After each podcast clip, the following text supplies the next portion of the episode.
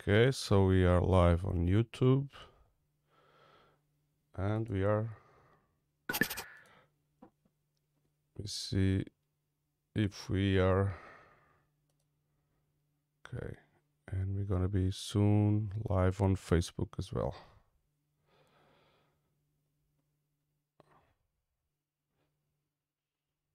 Okay, so we're live. Uh, first of all, Ori, thank you very much for accepting my invitation. Thank you. Uh, especially because I make these invitations, uh, it's uh, always uh, uh, for me a step in the dark because I don't know uh, the the persons I'm going to talk to. But uh, only recently, then I found an interview of you to a Portuguese uh, channel uh, and uh, which I which I, I found uh, very very interesting and very enlightening. Uh, uh, although some of the things I wanted to ask you were, were asked there, and I was I, I arrived a little bit too late. I'll try to shape it a little bit differently. Although uh, it's uh, I don't think it's uh, too much to repeat some of the things you've uh, you've said there. Yeah. And so my uh, my um, my first question for you was uh, can you a little bit to know a little bit about your your uh, your upbringing in Israel. Uh, what is what kind of message through your throughout the education system in Israel what kind of perception does an Israeli kid and then boy has about the the Palestinian uh, the Palestinian issue the Palestinian uh, occupied territories? Yeah, Look, uh, it's it's a very uh, interesting question, and I think a very important one, and it encompasses many different elements. Uh, basically, look, our society is is a, is a traumatized society, right? All the way back to the Second World War, uh, and before that, yeah, and uh, uh, uh, uh, together with uh, violence. Here from the establishment of Israel all the way until now, this, the intifadas and so forth, right? Yes. Every Israeli, every Israeli has a relatives or friends who are victims Mhm. of this situation. And I'm mentioning this because uh, it's a very important thing to put in mind when we talk about the rest of those issues. And when I go directly to your question, I think uh, I can tell you that since the moment I, I was born, uh, I started hearing about the army, right? The Israeli army, how I will be part of it, how, you know, people say, we hope that when you are 18, the army will not be there anymore. It will not exist anymore. But if it will, of course, you will join and you will join as a combat soldier in order to protect uh, like uh, your family and your friends and your country. And, um, and uh, it, it's very very prominent this kind of this concept is very prominent in in school in high school right? In in, in 12th grade soldiers come to our uh, uh, uh, school and talk about the military. There is a day where 12th graders go to the north uh, of Israel to see tanks and airplanes and uh, and uh, infantry soldiers shooting and like you know just ex- exhibiting the abilities of the military. Um, it's all around us. And the thing that is hidden from us the thing that is lied to about us uh, lied about to us is the occupation as a whole yeah i didn't know what the occupation is even when i was a soldier inside the occupied territories yeah Hmm. uh, in high school I, I really remember this class and I, I give this example a lot of how when we were taught about the second uh, the six day war yeah uh, Yes. 67 war when Yes. we occupied the territories when we were taught about it we were never taught about the fact that since the six day war until today we have been ruling uh, uh, the occupied territories with our military yeah Yes. and I think this is one of the primary elements which uh, uh, allow the occupation to continue, right? Because we are lying to our own citizens about it. Now, I, Okay. I'm going back to what I started with. One, the, the trauma that is so strong in our society make, is making it very difficult for Israelis to even accept the notion that something is wrong. And this is why our job is very difficult. Yeah, the Israelis who are trying to say, to expose the reality to the public, Mhm. but also very important, and that's why I believe in it so much, because we cannot allow the fact that we're a traumatized society to, to uh, legitimize the occupation and the human rights violations that we're responsible for. Okay, so uh, summing it up, do, do you think uh, the Israelis don't think of it as oc- occupation? Look, uh, occupation is not a is not an opinion. Yeah, it's a fact. Yeah, it's a military. Uh, it's a, a- it's a military. It's a legal term regarding to the when the military is ruling over uh, Yes, uh, yes. occupied territories, right? Yes. But it is definitely a problem uh, in the discussion about it in our society. Uh, that some, uh, you know, the people who support the occupation Yes. usually refrain from calling it occupation right they call they they use for example biblical justifications to say this is not an occu- occupation because it was always it always belonged to the jewish people Okay, okay, I, I, I okay, I I see. Uh, can, but the I, I know that you've talked about this many times, but uh, I also wanted you to to to give your testimony uh, here to to my channel uh, about the the modus operandi, the way of operation of of the Israeli army in the occupied uh, territories. Uh, I believe that the soldiers must have the notion that they are there for the security of Israel. Uh, and what kind of uh, missions are they uh, given there? Do they face, uh, for example, actual soldiers from the other side, or or or do they just act like a kind of police?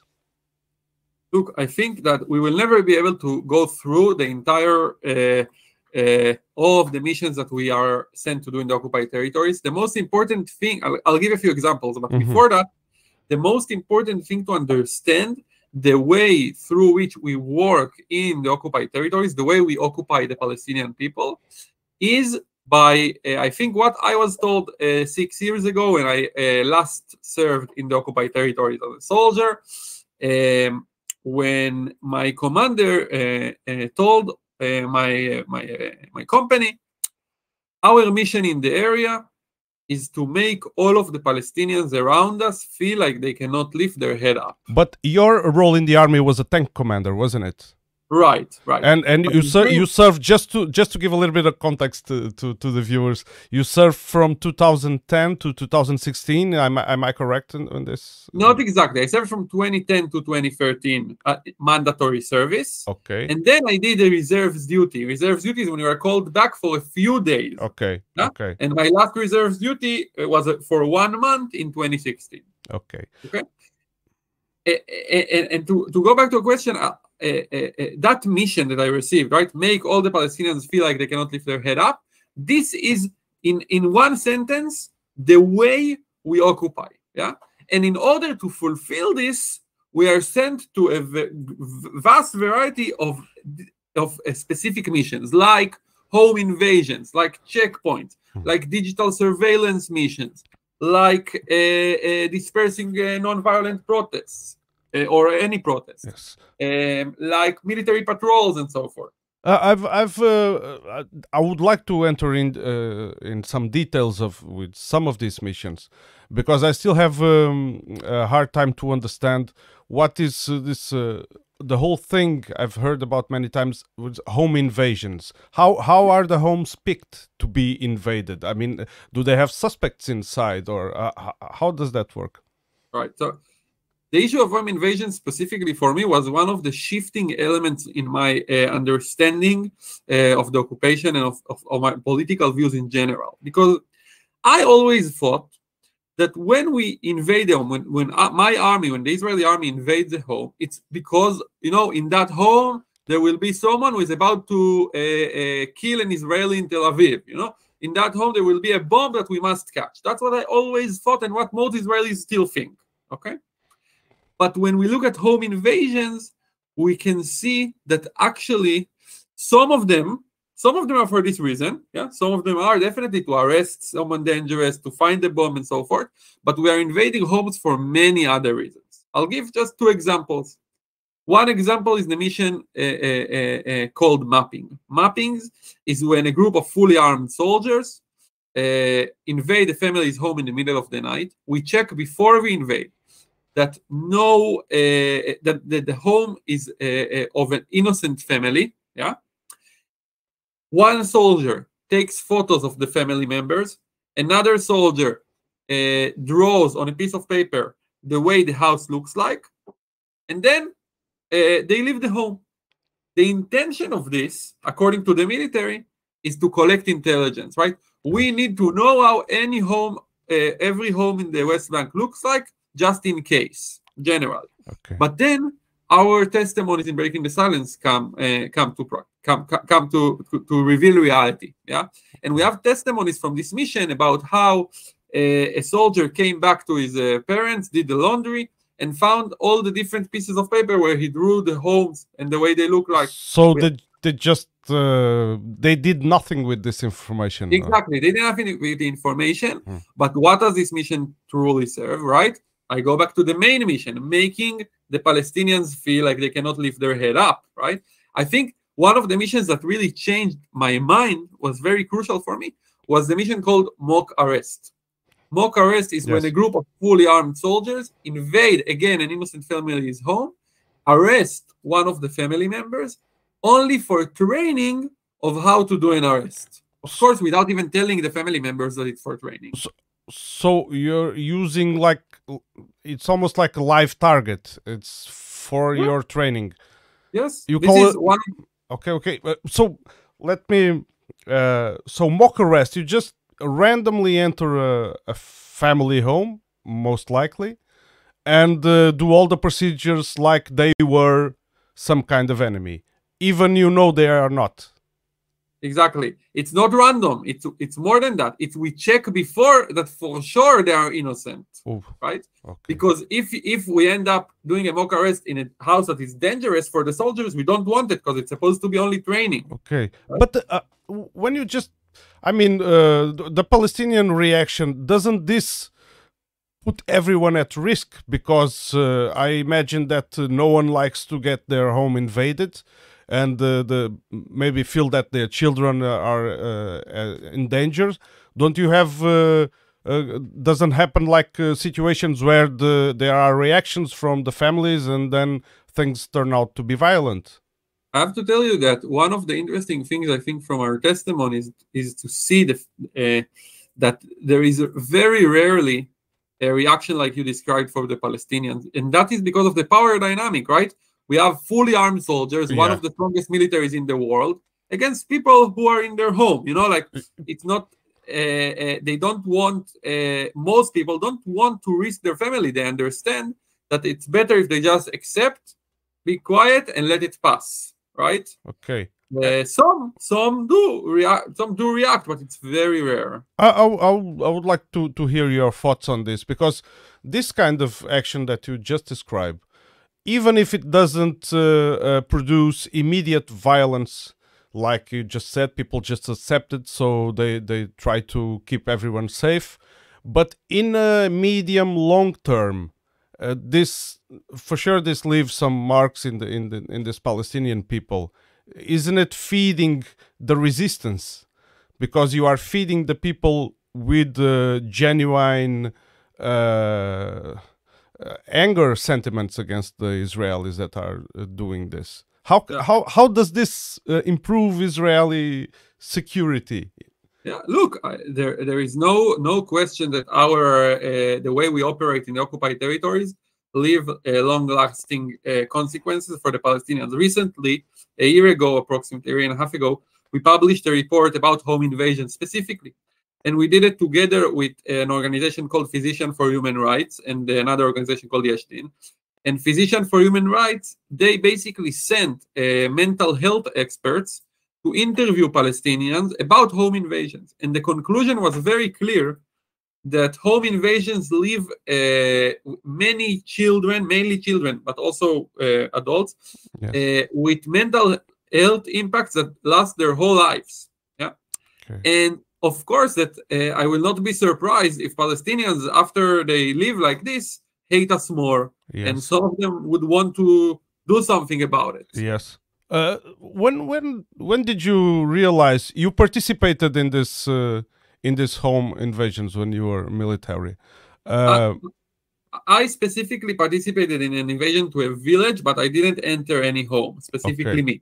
okay, but uh, you you had contact with this uh, arrest Palestinians. Uh, did you have any like mission to uh, to uh, arrest them in any kind or transport them to some place? What was your uh, interaction? And during this interaction, what were your?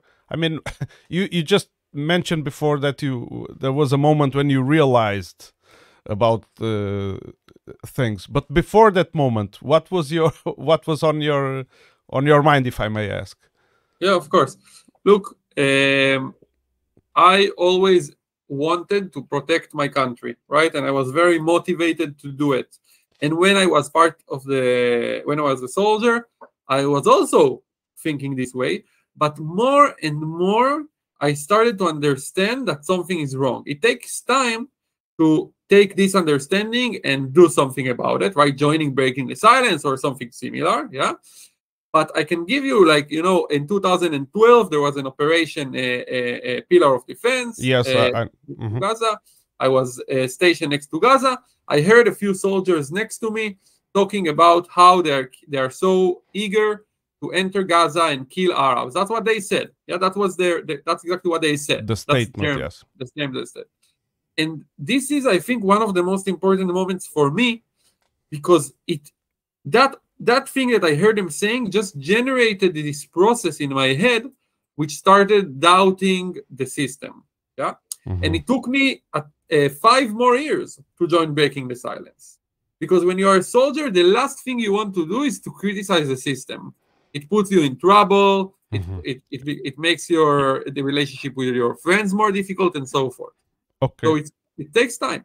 Mhm. And I, I wanted to ask about that as well. Uh, uh, when someone in, in within the Israeli military, which is you are you were a part of it, and then you realize, and uh, something must change in your behavior, and uh, what is the what kind of trouble can you face if you suddenly uh, uh, think to yourself, I don't want to do this anymore. This is Mm. wrong. Do, uh, do others do, do many others uh, d- did that happen to many others uh, like you uh, colleagues of you for example Look, it's extremely rare for someone to change his mind during the service, right? Or at least at least say that they change his mind during the service. Most people will just finish the service, which today it's two and a half years, and afterwards we'll start talking about it, doing something about it, and so forth. It's very, very rare for someone to change that, like to do something while is a soldier. It does happen, but it's very, very rare. The consequence, if you decide to not obey the orders or something like this, will usually be uh, present time for a few uh, days, can be a few months, depends on the situation. okay uh, what about uh, when you are in the service and you you already realize this do you have the power for example if you are sent to a mission to uh, to do a, a mock uh, home invasion for example.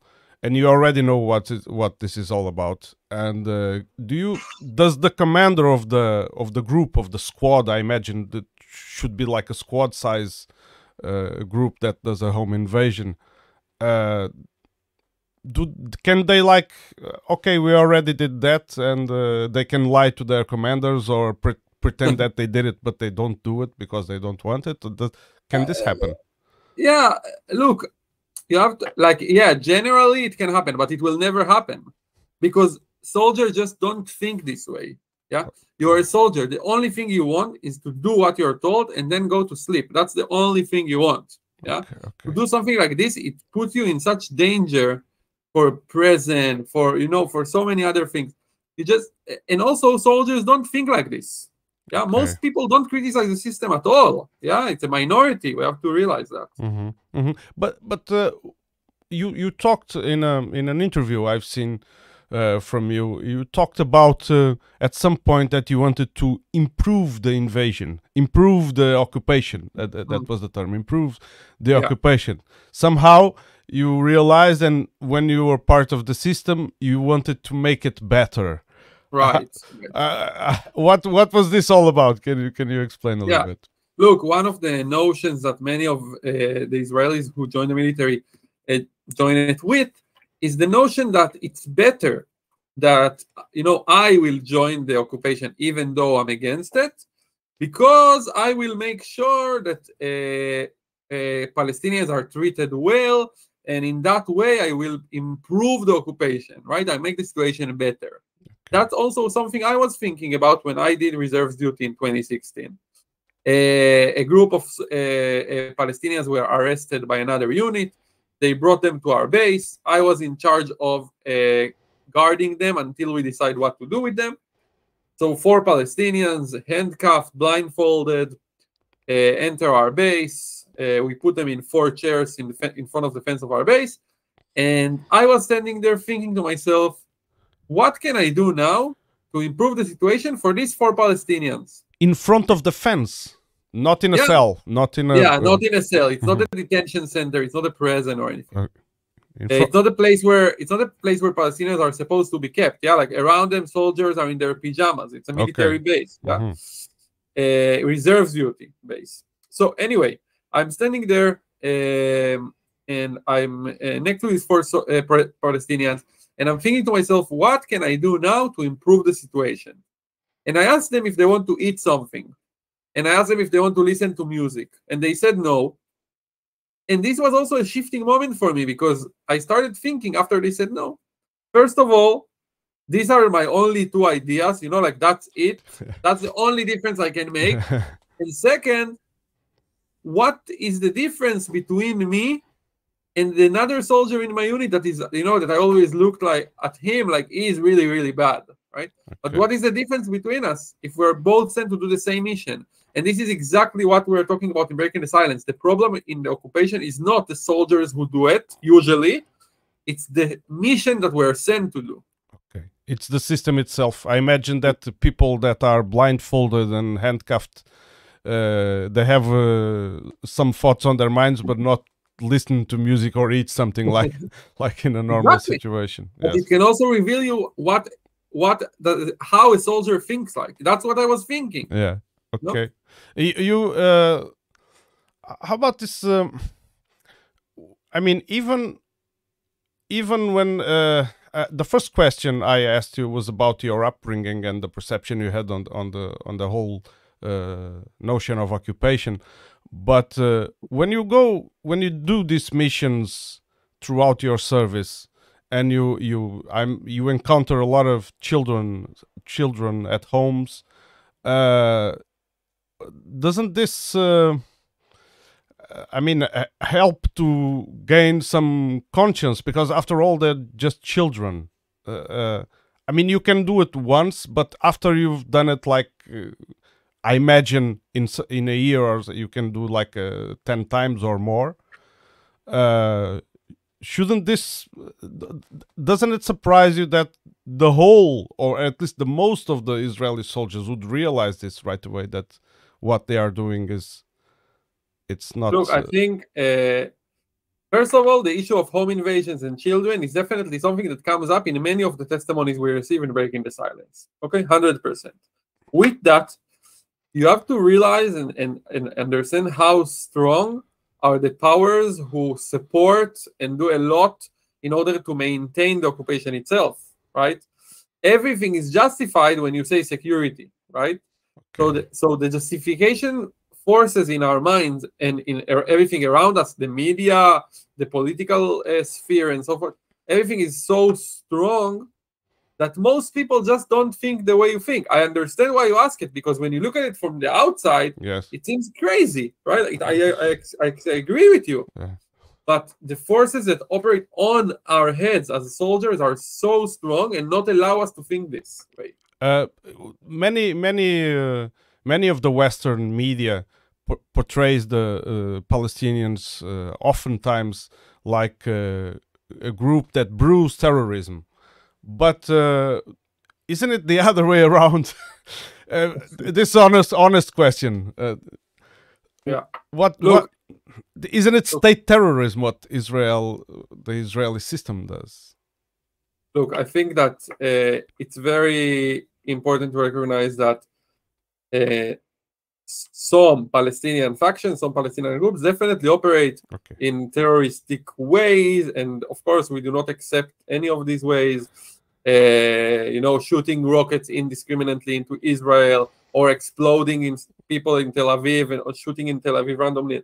All these Mhm. kind of violent acts uh, are uh, terrible from the Palestinian side, and uh, we are the Palestinians we cooperate with completely don't work like this. Of course, we cooperate with Palestinians who do non-violent resistance and things this. Like uh, youth against Like- settlements, for yeah, example. like uh, Mohamed, I saw your Ah, interview. Y- yes. Okay. Okay. For your for your question, I yeah, I definitely we can definitely see elements of of uh, uh, uh, instilling fear in the Palestinian population, uh, which we are using our, our military to do. Unfortunately, I'm saying it. Uh, I'm not happy about it. I think it's terrible. But unfortunately, today we're using the, our military to occupy, to intimidate, uh, to scare the Palestinian population, and it's something we are trying to. That is exactly one of the things we're trying to explain to our society. Uh, has your your role as a tank commander in the army? ha- ha- have you ever seen uh, actual combat against uh, other armed forces? Um, no, I. So it's important to understand that the tank com- the tank commander thing is only my training. Yeah. Okay. But usually, every soldier, every soldier in the army has a training for some role, right? Yeah, tank yes. commander, artillery, Yeah. uh, Speciality. uh, spe- specialty. But we usually don't use it because we are usually just we usually just learn it and then go to occupy the Palestinians. yeah. okay. So and so and, and it's another in- central element of the occupation, yeah, because the soldiers who invade homes and do checkpoints so forth, they're not trained to do this. Mhm. Yeah, they're trained to be tank commanders or artillery fighters or or you know infantry, uh, like invading villages in Syria. Yeah, this is our training. yeah. Okay. Okay. Um, so I'm happy that I've never used my tank against anyone. Okay. Uh, yeah, but it doesn't matter really much because most of our uh, day-to-day work as the, as the army is the occupied territories, uh, you, and that is not a situation of a combat between two militaries. It's a situation where the military is used as a police force. Okay, uh, you talked about the the checkpoints as well, and I, I've then I, I've seen you testifying about this in an interview, and I always thought that checkpoints were uh, put in places to create like buffer zones between uh, uh, Palestinians' uh, territory and uh, actually Israeli territory. But it's it's not like this. Uh, you talked about random checkpoints. Can you expand a little bit on that? Yeah, sure. Look, um, like you, I always thought that the main the checkpoints are what dif- that what distinguishes difference difference uh, uh, on the border between Israel and the Palestinians, right? But I'll give you an example from a mission I was sent to do one evening, again in 2016. My commander tells me, Today we're going to open a checkpoint between two Palestinian villages. Yeah. So um, uh, this is called a flying checkpoint. Yeah, a random checkpoint. And what was the the the purpose of this checkpoint between? And the purpose, as he told me specifically in my mission, was uh, to make Palestinian drug dealers know that we are also there, right? And I find myself at 2 a.m. when it's completely dark in a Mhm. checkpoint, Mhm. not on the way to Israel, not on the way even to a settlement, yeah, between two Palestinian villages, uh, risking my life, yeah, Yeah. to that the official mission is to let Palestinian drug dealers know that we are there, not even to search for them. Yeah. Even when cars came, we were not searching for drugs. It wasn't the mission. okay. Yeah. So, uh, and these flying checkpoints are the vast majority of checkpoints. Yeah. Mhm. There are dozens of checkpoints like this as we speak right now, all over the West Bank. Yeah. And they are placed sometimes also in the entrance to Palestinian villages Mhm. Okay. because the intention goes back to what I was again to this very simple mission. We need to make the Palestinians know who's the boss, know who controls them. Uh, we, we need to make Palestinian lives unplannable, right? A Palestinian who goes out of his home doesn't know if it will take him one hour to go to work or five hours. Okay.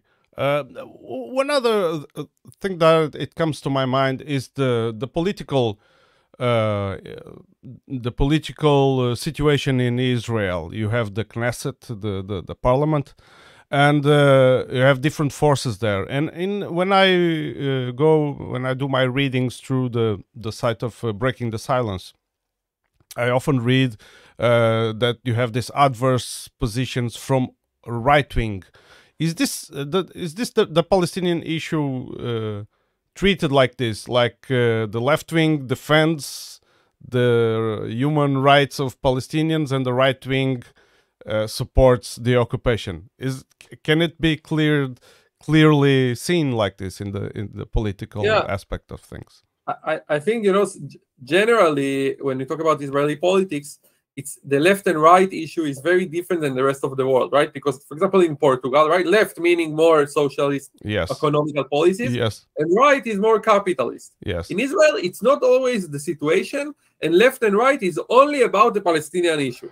Yeah, okay. generally. Okay. Now, uh, the there are parties, yeah, mainly Meretz and the Joint List, the Joint Arab List, who definitely talk about Palestinian human rights but unfortunately, those are the only parties who talk this way. Yeah, and also not enough in my in my opinion. Mm-hmm. And the main elements in Israeli society who speak about Palestinian human rights today are actually civil society and not po- political parties.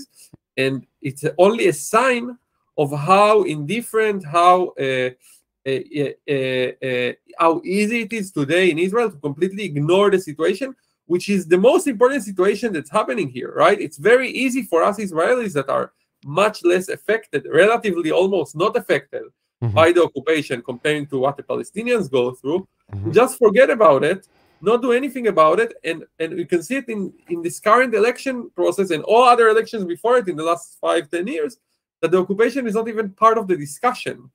Because okay. today, political parties understand that talking about the occupation harms them politically yeah, most of them, not all of them, but most of them understand that, and they just prefer to ignore it, even though we are all going to be affected by this, and it's going to explode in our faces eventually. So it's they act like it's the elephant in the room that no one wants to see. Yeah, they uh, don't want to mention it. Exactly. Okay, uh, and uh, what about, for example, the settlements? Uh, is there uh, actually a need? To install the settlements, or this is also part of the policy that uh, Israel wants to show who is the who is the boss, or uh, or are uh, are there many Israelis without home that need to go to to these lands escorted by the army? Look, the settlement started as a very fringe idea in 67, 68, 69 by some like people who were were looked at as like radical and uh, crazy. Yeah, but with the years it became extremely uh, part of the uh, a main part of the consensus. Mm-hmm. now the settlement project is a is an ideological project yeah which aims to uh, uh, settle israelis in the occupied territories in the west bank in gaza also. Yeah they still talk about gaza even though we we dismantle the settlements there. And it's an ideological project. The fact is that israel today is promoting this project yeah uh, for many different reasons. Some of them are ideological, some of them are political, right? Because they don't want to get in a, a political struggle with the settlers because the settlers have a lot of political power, unfortunately. Okay. Yeah. But the main element of this project is an ideological project which which which uh, looks at Palestinians as people who have less, who deserve less, who deserve less okay. than us. Okay, and that's why it it it it, it it's part uh, land theft is a big part of it. Settler violence is a big part of it, and so forth. Okay, so uh, I understand has because sometimes I've I see, for example, in uh, Hebron, uh, that the settlement installed on the center of the city, and for that for me that didn't make any even if it some of this makes sense it didn't make any sense like for a settlement to be installed in the center of already populated city and not in some empty area, for example. And uh, and I, I, found this nevertheless uh, um, puzzling. Uh, but uh, what about, for example, I've I've read uh, uh, a piece of news that was linked in the in the in the in the website of breaking the silence that it, it says like uh, this uh, in june Ma- major general tamir yadai uh, the commander of the idf central command announced that the nefarious mapping that you re- referred about previously practice uh, that you also been accused of uh, lying about uh, was now being cancelled. And this goes on and talks about use of technology uh, to control the Palestinians. Uh, th- does this mean that, for example, home invasions and this kind of the mapping that you just described before, it will stop because they are replacing, they are putting uh, cameras and uh, facial recognition everywhere? What, what what is this all about? Look, I think there are two elements to your question. One is the fact that they said mappings ended, right? Yes. Which is amazing, right? Because for for years we have been talking about this and they never acknowledge it, and suddenly they just don't do they say that it ended. So Yes, what is yes, ending? Yeah. Mhm. But anyway, uh, regardless of that, um, it didn't end. Like after the statement, Mhm. we still heard about mappings and we still hear today about mappings. Yeah. So that's first of all. They, they say a lot of things that they think sound good, but in practice they didn't really end mapping. Okay. Uh, at least at least we saw some examples of mapping f- since this announcement. Okay. Okay. Maybe less, maybe they're happening less or so forth, but they're still happening. Okay. Another element is the digital surveillance that you mentioned, and definitely one of the recent developments of the way we occupy the Palestinians is that we started also digitally uh, occupying them, yeah, biometrically occupying them. Okay. There is a mission called the Blue Wolf when soldiers are Mhm. sent to uh, take photos of Palestinian faces in uh, Palestinian villages and cities and agricultural lands.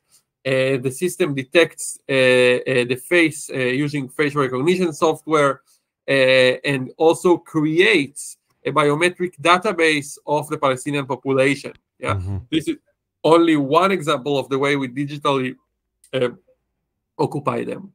Uh, this uh, sp- this uh, issue of the blue wolf, uh, I think the main way to understand it is the fact that part of this mission is also the competition element. Yeah, uh, there is a, a competition between the different units in the West Bank of which unit takes most photos of Palestinians during every week Mhm. and every uh, uh, uh, week by the end of every week the, the unit that uh, took most photos they receive a prize like going back home early or getting a nice dinner or other things like that Okay. Yeah. Which which shows us how deep how deep this project is and how eroded our uh, thinking is right we're sending Mhm. soldiers in kind of like a video game Mhm. that is on the palestinians on the palestinian people Yeah, yeah, I, I, I understand. This, this is oh, it's it's an absolute in, in, invasion and violation of uh, many of the rights. Uh, uh, this uh, in the actual uh, geopolitical contest, we now have the, a major event uh, developing, as you know, uh, which is the the war in Ukraine, and uh, and and this this uh, also uh, leads me to some questions, and I, wanted to hear your thoughts about it. Why is everyone so outraged with what's going on in Ukraine and uh, Palestine doesn't matter? I think first of all, uh, I'm I'm happy that people are outraged with Ukraine. I Mhm. think not enough. I think all of us, the entire world, should do more about this issue, 100. percent And it's terrible what we what we see happening there and, and the unfoldings there.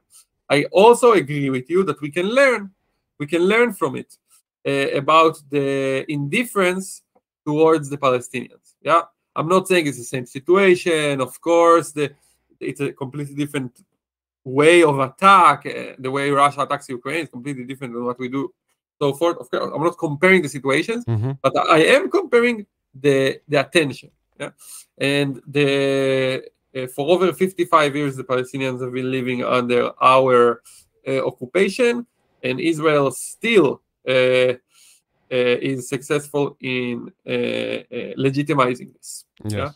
And I think that uh, there are so many reasons for this. Yeah, some of them can be also related to racism, right? Who is attacked in Ukraine? What type of people? How they look like?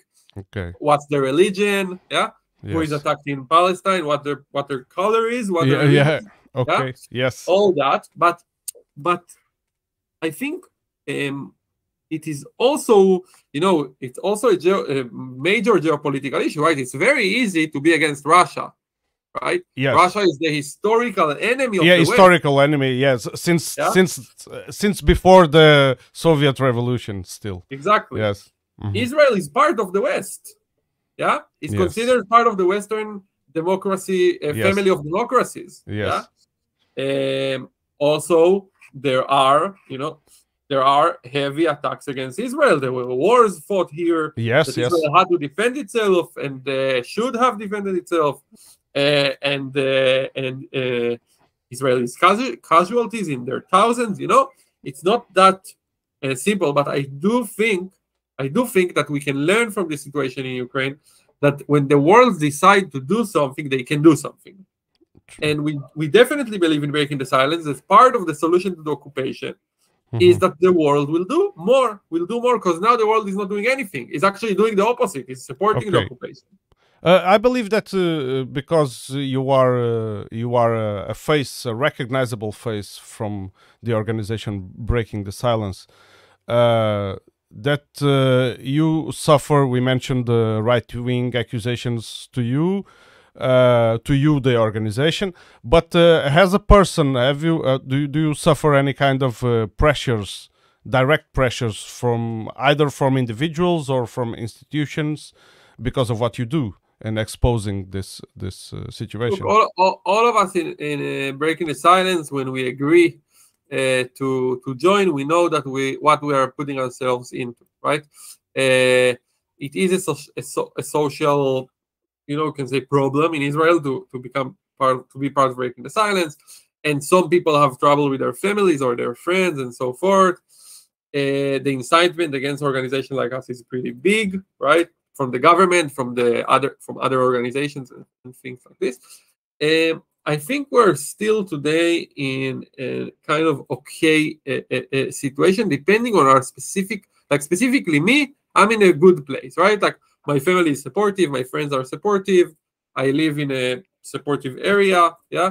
So Okay. specifically talking about me, I'm I'm okay, yeah. It's it's uh, always important to just rel- like look at it also relatively um, uh, to the situation we're talking about but Mhm. it's also we also learn that it's important to to to be to be true to ourselves and, and remember that yeah we are putting ourselves in a difficult situation inside our country Mhm. but eventually anyone who joined breaking the silence uh, or i can say for me uh, personally i was in a stage where it was more difficult for me not to join than to join yeah because i was feeling so strongly about the situation Okay. and i wanted to do something Yes. and to not do something is more difficult than to uh, uh, actually start doing something and it feels very very uh, right and it feels very very good to do something you believe in Yes. Uh, and and uh, about these uh, people that might be not in such an easy, uh, not I, don't- I don't want to say easy, but uh, as you described it,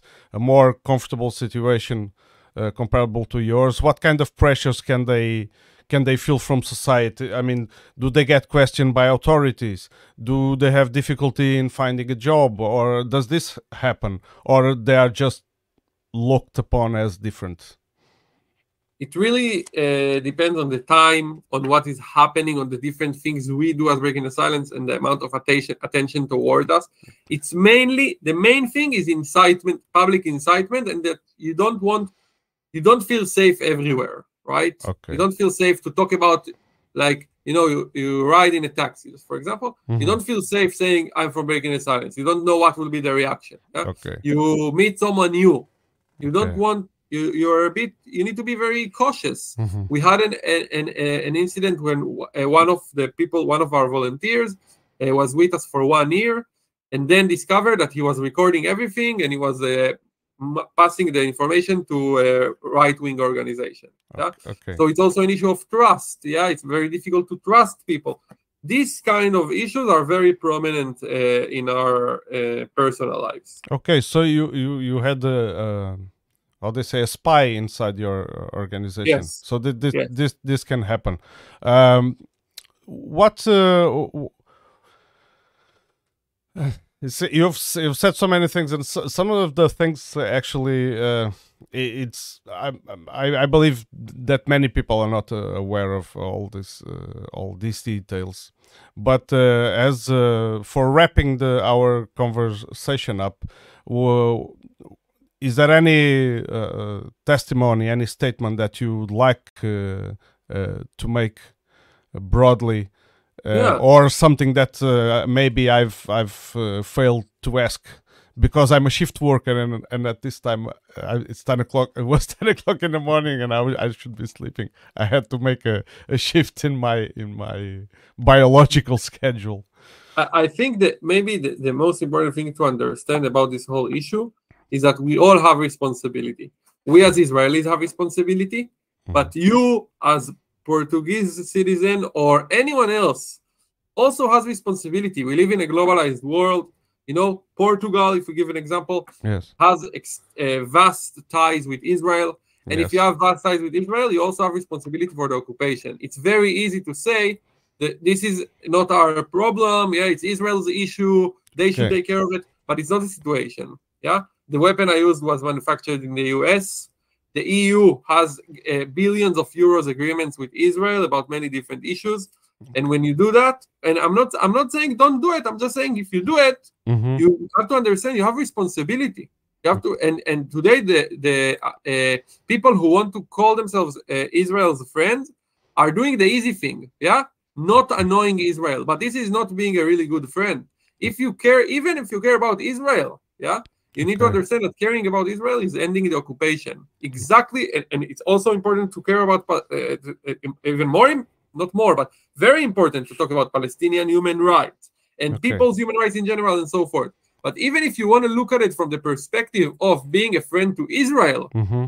also that is a reason to help us end the occupation. And there are hundreds of thousands of Israelis who are against occupation, and we need to increase this number. And one of the ways to increase it is that more and more people will care about it, including the international community. Yes. So, and one last thing is, uh, so you think and you genuinely think uh, and uh, people in in the organization breaking the silence that is it's actually possible to to make it to make it uh, that uh, both Palestinians and Israelis can live in in in peace. Yeah, of uh, course. This, despite the territorial claims. Yeah.